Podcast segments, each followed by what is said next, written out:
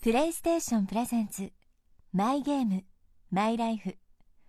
今月は浅草キッドの水道橋博士と社会学者古市憲寿さんのお二人によるマイゲームマイライフ。お二人は現在どのくらいの頻度でゲームをやっているんでしょうか。お子さんもいる水道橋博士。大人になると子供の頃のようにゲームと向かい合うことはできないのかな？博識な二人なので話はどんどん哲学的になっていきます。でも博士は最近もゲームってのやってやってるんですか？僕最近は子供がやってますからほサッカーのゲームを昨日やってましたよ。うウイニングイレブンウイニングイレブンを。ウイニングイレブン。メッシ宝庫の大活躍だって俺が四文字熟語を教えてましたからね。でももうメメッシ4点ぐらい入れてましたよ。小2の子供ですから。小2の子供は中1の子供めちゃめちゃやられるんですよ。そうかじゃあ親子でゲームするんですね。ただいうかもう僕自身はその操作性がついていけてないですよね。ついていけない。でもスペースインベーダーの難しそうじゃないですか、なんなら。その頃は子供なので 非常にその、ええ、柔軟性があるんですよ、はいそこで。だから今はもう54歳だからそのゲーム機そのものも老眼で割と見えないんですよ。じゃあスポーツとしてのやっぱりゲームもだんだんちょっと得意な分野が変わっていくんですかね、あ年とともに。のなってくるんじゃないですかね。もうもう将棋とかになっていくもう 5, 5ぐらいが一番いいんじゃないですかね。白と黒だからこう。見誤らないでしょ。まあ結構テレビゲームでもね囲碁とか将棋とかね、そういうのをうちの父親はすごいやってますけど、あああでもだから確かに僕は最近はですねあのプレステの VR が出たじゃないですか。あれを最近結構やってますね。僕も一度こうスタジオで経験したんですけど、はい。あの VR でその深海に、えー沈み込むんですね。あありますね。でサメに襲われるんですけどその時にスタジオにいるにもかかわらず「助けてくれ!」っていうのをね大声で言ってたけし軍団だからあの演技に見られるんですよ、まあそうですよね。演技ですよね、うん、演技じゃなくて、うん。マジなやつマジなやつた 助けて助けてって言って「いやこれもうマジ押すな押すな」じゃないから違う違うって。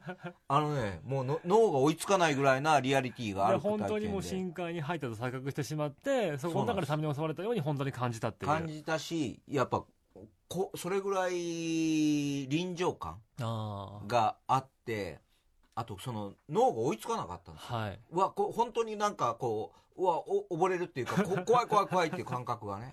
まあでもこれ本当やってみないと分かんないですよね。いやあれあれが初めてやってやったんですけど、はい。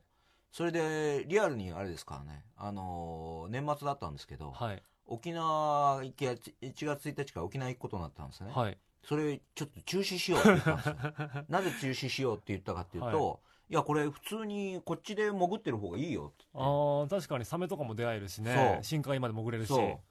あでも本当そうなんです。だから本当に現実を超えてるなと思って、うん。ある意味。そしたらそこの共演者のタレントの女性が「博士違うまだ匂いがないよ。うん。風はないよ」って言われて「そうか。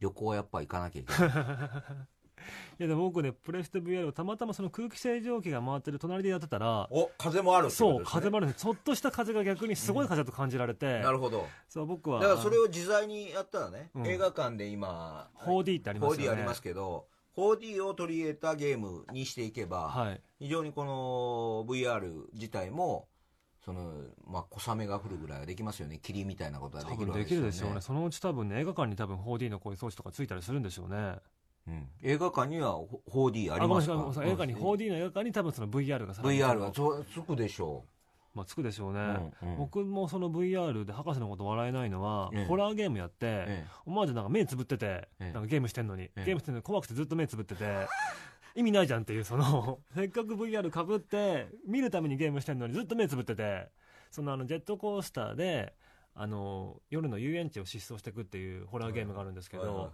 それとかはすごい本当に怖いですね。あとはあのプレステの VR のイーグルフライトっていうゲームがあって、うん。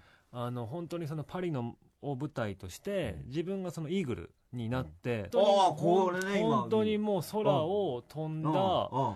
パリの街並みをうん。自由に飛ぶっていううん。ゲームなんですけど、これこれ VR これ VR なんでだからうん。自分のその顔の傾きでまあこの空を自由に飛べるんですけど、うん。これはもいうや。本当空を飛んでる感じですね本当に素晴らしいですね。ガダルカナルタカですね。えどういうことですか？意味は違いますいです。いやあの設定としてはその人類が、まあ、うん。滅んでしまって、滅ん人類が滅んで何千年かした後の、うん。まあパリの街並みって設定なんですけど、うん。まあ、そこでまあ野生の動物たちがたちが戻ってきていて、そこの野生が戻ってきたパリの中で、まあ、こうやってそのあの空をわあすごい飛ぶという。やりたい、そうだから本当まあ空を飛ぶ感覚に多分今一番近いうん。味わえるのって多分これじゃないですかね。いろんなそのテクノロジーがある中で、わしの視点でまあ空を飛ぶってゲームですね。これなんかクリアするんですか？クリア僕まで途中でや、まあ、い途中なんですけどやっぱりいろんなその設定があってそのあのこのポイントをこうやって通って、まあ、ゴールにたどたどり着けとか、まあ、いろんなミッションが出てくるんでこのこのアイテムを探せとか、まあ、基本そのアイテムそのミッションに従ってもいいし、まあ、自由に空飛んでもいいっていうゲームですね。人間の知覚を超えてますよね。うんまあだから空飛べちゃうわけですもんね、うんだから VR って本当なんかもうそっちでいいなんて本当博士も言ってましたけど思っちゃいますよね。よね。もうこれで空飛べるんだから本当にもう飛ばなくてもいいじゃんっていう。あのープレイステーションのソフトじゃなくて申し訳ないけど64マリオ。64マリオののをやった時に、うん。初めてですよ。はい、やった時に本当にあの水中の中うん、あの感覚っていうのだって味わったことがないんですよあの感覚が。はいそれをすごい感じましたよね。ああそうか。実際の現実では体感しえないものを、うん。ゲームの中だったら体感できるっていう、あれに似た感覚で言うと同時代体験で言うとあールパン三世カリオストロの城はい。を初めて映画館で見た時に、はい。その屋根をこう落ちていく感覚であるとか、ああそう。みまああれは水の中もあるけど水の中を泳いでいく感覚。う、ん、だからその臨場感っていうのをはい全くあの風も感じるしね。まあまあ宮崎駿の映画は基本飛翔感であるとかう、んうんうん、空間の中を浮いてたり飛んでたり、はい。うん。うん。それそれを味わわせようとするけれどはい。それを生まれた時からあるんじゃなくてそれが味わえる瞬間っていうのを映画館の中で同時代体験としてしてるってなりますよね。ああなるほどそれでいうとやっぱり僕はまあファイナルファンタジーとか、うん。あのシリーズのその冒険の記憶っていうのは、うん。まあ、自分の記憶でもあるし同世代の共通体験でもあるんですよね、うん。そうそうそうそれわかる。ファイナルファンタジー、まあ、7とか、うん。10とかやっぱりみんながやってたゲームなんで、うん。そうあの頃の冒険の記憶みんなが持ってるっていう、うん。うん。あれはなんかいい思い出だなってことは思いますね。なぜそれを通り過ぎた時？うん、あのー自分は初めてそういうゲームの中で得た感覚を通り過ぎてたものを新世代ははい。あのその我々の記憶自体を消化できてるんだろうっていうのはすごい不思議なんですよ。あもうもうういうことですか？20歳差がありますよね、はい。俺が初めて見た「ルパン三世カリオストロ」の映画館での衝撃っていうのをすで、にもう得ないじゃないですか、あの僕ね、最近ね、最近見たんですよ、実は、カリオストロのショーを。最近初めて見て、映画館で今 4D でやってるんですよ。えあそうですか 4D でも再演していて、ええそれで初めて見たら、ええやっぱり面白かったですね。えええ言ってる意味わかるでしょ？あわかりますの自分重力を無視してるんですよ、はい。うん。こんなこと起きるわけないって思うのに、うんそうやって屋根の上からこう走ってってこう、はい。空中をこう,、うんうんこう足がくるくる回ってたり、はい。あと水中の中を泳いでたりする感覚は、はい。本当にただの絵を見てるんじゃなくて自分が主人公、はい。64マリオになったような気持ちであああ、なるほど。の時も見てたっていう、まあでも、それがまさに進化した形がもうこのプレステの VR とそうでしょうかですよね。ね。今のを見てもそう思いますね、うん。このイーグルはねそうこのだって視点ってありえないですもんね、まあ実際はだから空僕らまだ飛べないですからね、こんな自由には。うんだからありえない視点なんだけれども、逆にそれがすごいリアルに感じられるっていうのは、だからねですよね。えードローンはい。ドローンができた時に、うん。ああドローンの視点を持った時はい。俺今までの視点ではないよ人間はああ、でその視点をもうだからし新世代は慣れてるわけじゃないですか、うんうんうん。だから初めてドローンの映像を見た時の俺の衝撃は新しく生まれてくる人は子供の時に刷り込まれるのかどうかわからないけど、はい。まあ確かにそうですよね。そんな別に違和感なく抱けるです、思えるでしょうね。うんあれまさにそのインベーダーで当時の方はショックを受けたわけど僕ら別にインベーダーって当たり前っていうか、うんそもそもタッチパネルとかが当たり前の世代がどんどん多くなっていく中で、うんあんまりその衝撃って意味では減ってきますよね。うん。だから VR もそのうちやっぱり当たり前になっていくとこれもうすごいとかって騒がれなくもなるんですかね。としか思えないんですよ、うんうんうん。逆に現実やっぱりつまんないとかってみんな言い出すんですかね空も飛べないしうん。その戦っても勝てないし現実つまんないっていうふうに思う人がもっと増えてくるのかな、というよりこの中にいる時間の方が長くなるんじゃないかなって思っちゃうんですだって万能感こっちの方が高いじゃないですか、まあ、そうですよね。でも一方でその水道橋博士もいろんなゲームたくさんさされてきて、うん。とはいえ別に現実い昔よりはゲームって今やってないですよね多分。やってないですね。それ何なんでしょうね。大人が大人やっぱり大人も僕の周りの大人見ていてもやっぱり子供の頃の方がみんなゲームやっててだんだんやっぱりゲームしたくなってくるんですよ。それは俺の場合は責務を果たさなきゃいけないっていうのは仕事っていうのは具体的に時間が必要だから。で今書いている本であるとかはい、人と会ってスタジオで喋るっていうのは、うん。実際に時間をこう取らなきゃいけないから、はい。その時間が多くなりすぎて、うん。ゲームの空間の中に例えばゲームの空間の中で自分の責務仕事ができるんだったら、はい、ゲームの中でやる可能性ありますよね。ああ確かに。あとまあそれでいいのは最近プレステのプレステ4ってボタンを押すとすぐつくじゃないですか、うん。そのちょっと前のゲーム機って、うん。その労働時間がロード時間とかスあのスイッチ入れてから起動時間がなかったんだけど、うん。スタンバイモードがすごい優秀だから、うん。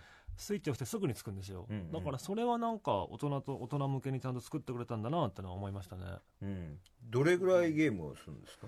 僕さイイーグルはどれぐらいしてます？でも最近はでも正直ねあんまりやっぱりじ時間は取れなくてだから例えばその PSP だと勇者30ってシリーズがあるんですけど、うん。本当にその RPG の1個の話が30秒で終わるんですよ基本的に。基本的に30秒で勇者が生まれて世界が救うっていう基本的に30秒で終わるんですよ、感覚がわからないからほん そんなちょっとやんないとダメだね、まあ、実際もちょっと長いんだけど、基本的に30秒で終わるってゲームで、うん。そのスピード感とかはすごい楽ですね。やっぱり最近すごく思うのは、いろんなものの時間間隔がすごい短くなってるなというふうに思っていて、うん、わかるわかるわかる。やっぱり連続ドラマのうん。1回1時間、次が1週間後とかってのはどうしても耐えられないんですよ、多分それは多分僕だけじゃなくて、だから多分連ドラとかのストレスが落ちてるってのもあると思うんですけど、うん。逆に朝ドラって多分ちょうどよくて、うん。毎日15分ってのは多分現代人の感覚にも合ってるからまだストレスが高い一個の理由だと思うんですね、うん。わかる。そうだからやっぱり僕はそんな長いゲームよりもやっぱりそのすぐ終わるようなゲームとかをどうしてもどうしても最近はすごいやっちゃいますね。あとこう体感したことのない、はい。自分自身においての体験っていうのをうん。してみたく、それが手軽にできるんだとしたら人はやると思うんですね、そうですね。それははいゲームは典型的なその世界観を新しく部屋で移動もせずにはい。ポンとボタンを押せばできるわけじゃないですか、うんうんそれは好奇心がある人間が好奇心さえあればうん。うん誰もがそれをできると思ってるんですね、うんうんうん。僕自身はね。はい。こっから使わなくてもいいですよ。うん。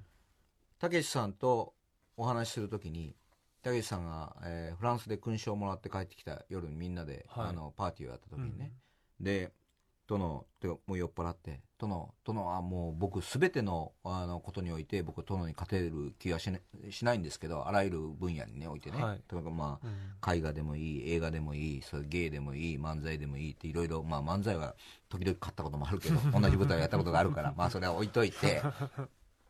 だけど唯一殿に勝ってる部分があるんですよ、はい。体験において、うん。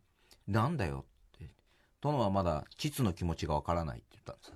チッツ膣ほう。ん。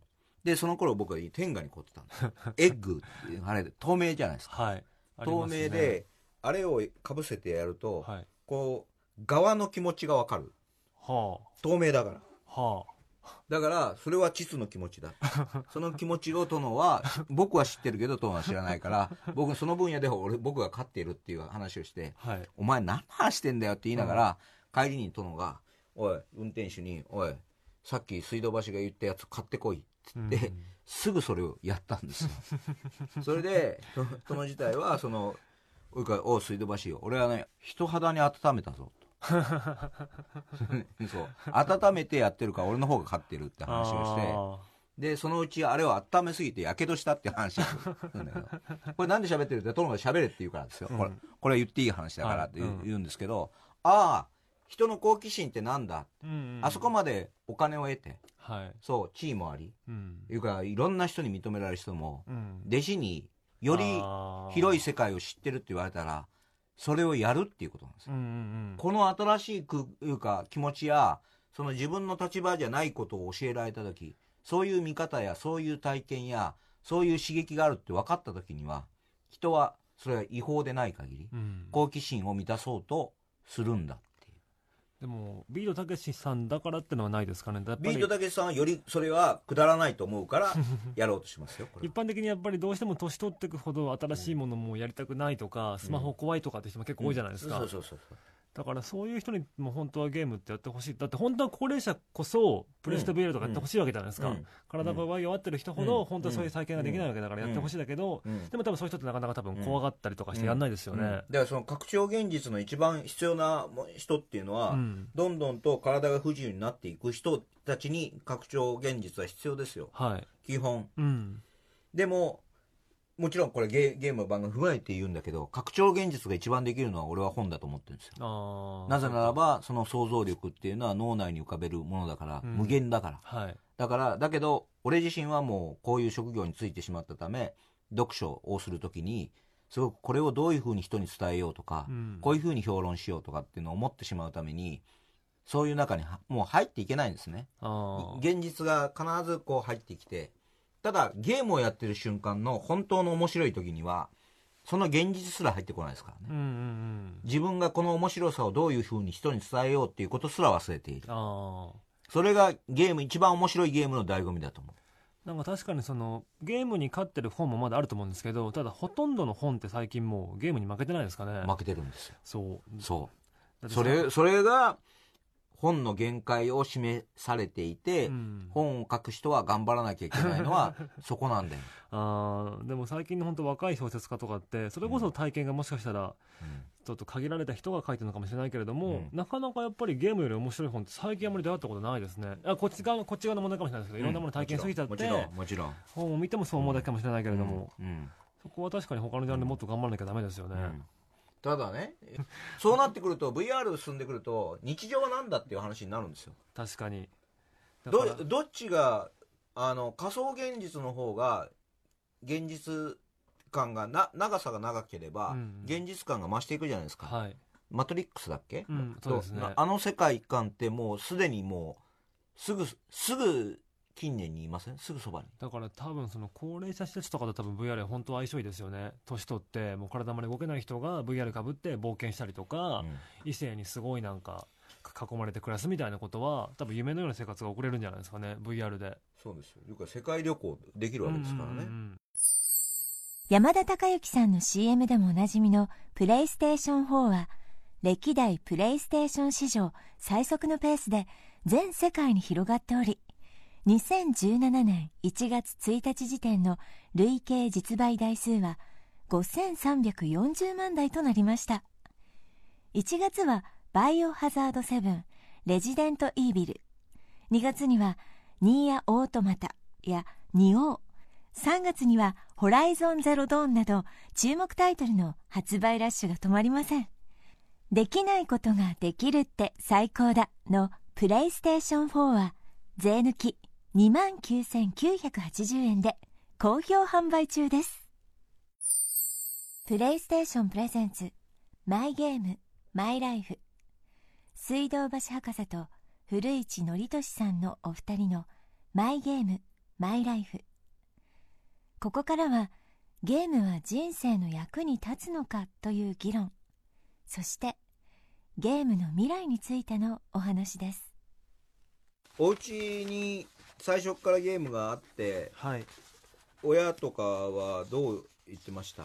僕は小学校ね4年生ぐらいから、あのー家にゲームが入ってきたんですけどただそんな別に親は反対はしなかったですね。別に時間も決まってるわけではなかったし逆にその人生ゲームをあれはプレイステーションかな？人生ゲームってソフト買ってそれを家族みんなでやったりとか。えっ、と、ボードゲームじゃないいやボードゲームじゃなくてもテレビゲームで。テレビゲームであったね。テレビゲームで。カタカタカタってあの、おああのーやつまで再現しててそうそうそう。ね。そうそうそうそう。ボードゲームに近くしてんだよ。そうそうそうそう。そう感覚がね。そうです。うんでもやっぱりボードゲーム準備するよりもやっぱり楽だししかもいろいろまあグラフィックもあるんでそれをすごい家族でやってましたね。だからあんまりその親からゲームするなとかってことは言われた記憶はあんまりないですね。やっぱり言ってもそのただうちってあの7人家族だったんですけどテレビが8台あって家に あのね。各部屋にテレビがあって。いやもう各部屋にテレビがあってすごい今個人主義の家庭だったんですね、うんうん。みんなが各部屋にテレビがあっても各部屋でテレビ見てるって家だったんですけど、うんただ唯一みんなでやっぱりテレビ囲んでやるってことがまあゲームだったのかなっていう、うん。だからそこであんまり批判はされなかったですけどね、まあ、だから同じく多分テレビゲームも多分、うん役に立ってるんじゃないかなと思うんですよね。だってあのコツコツレベル上げしていくことによってやっぱりなんか持久力とか、うん。なんかその自制心とか芽生える気もするし、うん。なんかやっぱり現実にやっぱり帰ってきてる気がするんですよね。僕自身はあれですよ。その本著書の中でも書いているんですけど、はい。子子供にロールプレイングゲームは人,、まあ、人生の予行演習としてやらしたいっていうのね。ああなるほど。そうそそれは本や映画も全部そうなんだけど、うんうんうん。要は人生の予行演習ですよ。はい。自分にこれから降りかかることを他人の体験を通してうんうん。まるで自分に自分に起きているかのようにそれを体験するのが本や映画や、はい。まあ、ゲームも。うん。ゲームもよりそれに近いから、うんでもコール・オブ・デューティーとかやらせてたんですよ 子供に。それは何の 予行練習なんですかね？えいや戦争へのシミュレーションを。そしたらめちゃめちゃ怒られてねかみさんに。ああ子供にこんな戦争ゲームやら,、せるんじゃないって。そう。でもそこの線引きってすごい難しいですよね。その子供にやらせたらいいゲームいらないややらせたらダメなゲームとかやっぱり子供にどうしてもゲームやらせたくないっていう人もまだまだいるわけじゃないですか、うん。うん。その線引きって博士はどう考えてるんですか？俺は子育ての間は、はい。その夫婦が対立した時はうん。母親主権っていうのを決めてるから、なるほど。お母さんがダメだって言ったらダメだっていうことでそれやめましたけどね。じゃあコール・オブ・デューティーはさすがにダメ。コール・オブ・デューティーはいうか今振り返ってもあれをなぜやらしてたんだろうと思いますよね。だって基いやほぼ本当に戦場ですからねあれ。本当に戦場ですよねあれはね、え だから予行練習ってちょっと言い訳もちょっと苦しいですよね、ええ。でもそのヘイローになってきたら別にいいんじゃないかっていう、ああ宇宙人と戦戦うならいいってことですか、うん。ああどうなんでしょう。でも逆に他のゲームに関してはあまり問題にはならないんですか？その家の中では。それこそなんかテレビゲーム一切禁止みたいなゲームも何でしたっけ？あのスプララトゥーン。スプラトゥーンは大いにやってましたね。あああれ爽快なんでしょうね。う自分の中のそう中1ぐらいのはいあのー尾崎豊的な心を 何か解消してる気がしますね見てて。ああだからもしかしたらゲームスカーッとしてますよみ 見てて。おお俺のこれどこにぶつけりゃいいんだっていうのをスプラトゥーンにね大いにぶつけてましたよ。でもだから最近本当校内暴力も減ってるし少年犯罪も減ってますけどもしかしたらテレビゲームとかって結構役に立ってるのかもしれないですねあれとかどうですか？パラッパラッパー。パラッパラッパありましたねそのプレイステーション。最近復パラ活復活したのかな？パラッパラッパーが普及したことによるリズム感の、まあ、太鼓の達人を含め ああのー我々の世代よりも断然みんなリズム感があるっていうのは言えるんじゃないですかね。確かにそうですね。ダンスダンスレボリューションとかね。ダンスダンスレボリューションも、確かにゲームってやっぱりいろんなやっぱり教育装置にもなってますよね、うん。まあ多分テレビも同じだと思うんですけど多分テレビも結構その教養番組とかたくさんあって、うん。日本人の教養を作ってきた一個のメディアだと思うんですけど、うん。同じようにもしかしたらテレビゲームも僕らの教養を作ってきたのかもしれないですね、本当に。ただ俺は本を書く人だから、うん。本を読む人だからそれによって活字を忌避されること自体への抵抗っていうのがあるんですよね。ああそうですね。直接体験がこう入ってくることに対する、うん。うん、でも活字はそう例えば例えば何？春巡っていう言葉が持ってるそこからこう膨らんでいくイメージだとか、はい。うんうん。そういうものをこう子供に伝えられないって思うとその両立をどうやってやればいいんだ？あーしかも昔のテレビゲームってまだそのポリゴンが荒かったりとかして想像力の余地があったけど、うんうん。今って本当鮮明すぎますもんね。リリアルなんですよ。うん、その、うん、子供がやってるサッカーゲーム俺いつもあれ？これリアル？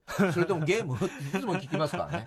常に。確かにもう何が本物で何が嘘かってすごいもう分かんなくなってきますよね。わかんない。うん。プレステ4ぐらいの画面だと。うん。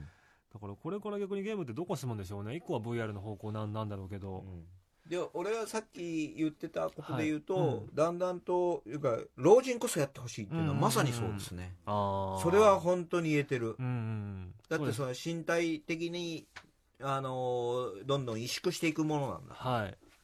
旅行にもなかなか行きにくくなるのが老人だから、そうだから僕 VR の発達によって自分の老後がちょっとなんか希望が見えてきたっていうか、多分体弱ったりとかしたりとか、あと将来は多分ね、医療費とか今ほど多分社会はもうかけられないじゃないですか。でもそんな時代でも、VR さえあれば意外と楽しいんじゃないかなってちょっと希望にもちょっとそれは思えてきたんですよ。う。ん。老後ピースボート乗ればいいじゃんまた、また、うん。でもビーズボード乗らなくてもやっぱりもう VR とかぶってればそれでも世界一周できちゃうから、それでもう良くなっちゃうんじゃないですかね。でもピースボートに乗るっていうことの意味っていうのはあると思うよ俺ああその VR がすごいあまねく普及した世界でもまだ世界一周する意味はある。そうそれ船にの乗る乗る？無理やり乗って、いうかその閉ざされたはい。こうコミュニケーションをこう、うんうんうん。せざるを得なくなった時。に人っていうのはどういうふうに人ってね、この広がり方？それだからそのピースボートに乗るっていう概念もそうなんだけど、うん。な何かにの乗っていく、はい。乗っていくまあずそのゲームもそうだよね、うんうんうん。その例えばその老人になった時にそのプレイステーションつないではい。シェアした時にはうん。世界中がつながってるわけだうんうんもんね、うん。その中でイーグルやってたら自分は椅子に座ってるんだけど、はい。世界中をこう飛んでるわけでしょ、うんうんうん。しかもそのこの頃はもっと翻訳機能も発達してるでしょうからね、うん。世界中の人と本当につながれるってことはできるでしょうね、今今より簡単に。例えば僕らは手からビームを撃つことができる。空を自由に飛ぶことだってできる。好きなだけ車を持つこと。も神がかったシュート。も180キロの球を投げることも。僕らにできないことなんてない。僕らは想像力を爆発させて世界を救うことだってできるんだ。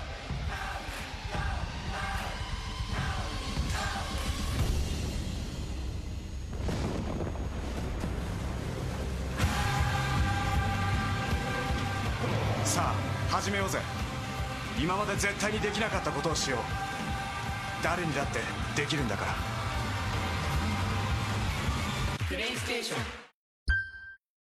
ついに3万円を切ったプレイステーション4は税抜き29,980円で好評販売中です。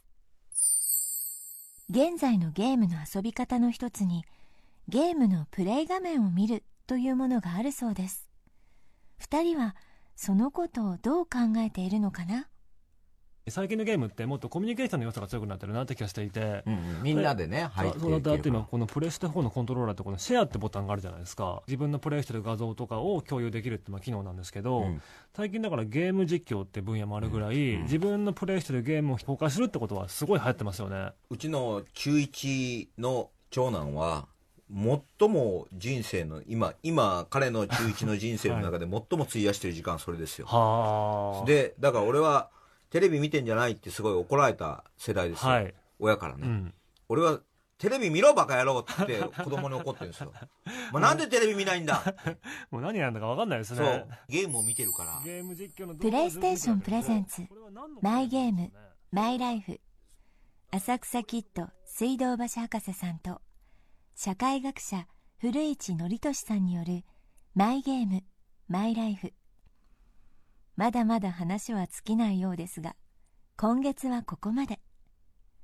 また来月お会いいたしましょう。この番組への感想や要望は954 tbs.co.jp 954 tbs.co.jp co.jp までお送りくださいね。今夜もゲームやっちゃおうかな。プレイステーションプレゼンツ。マイゲーム。マイライフ。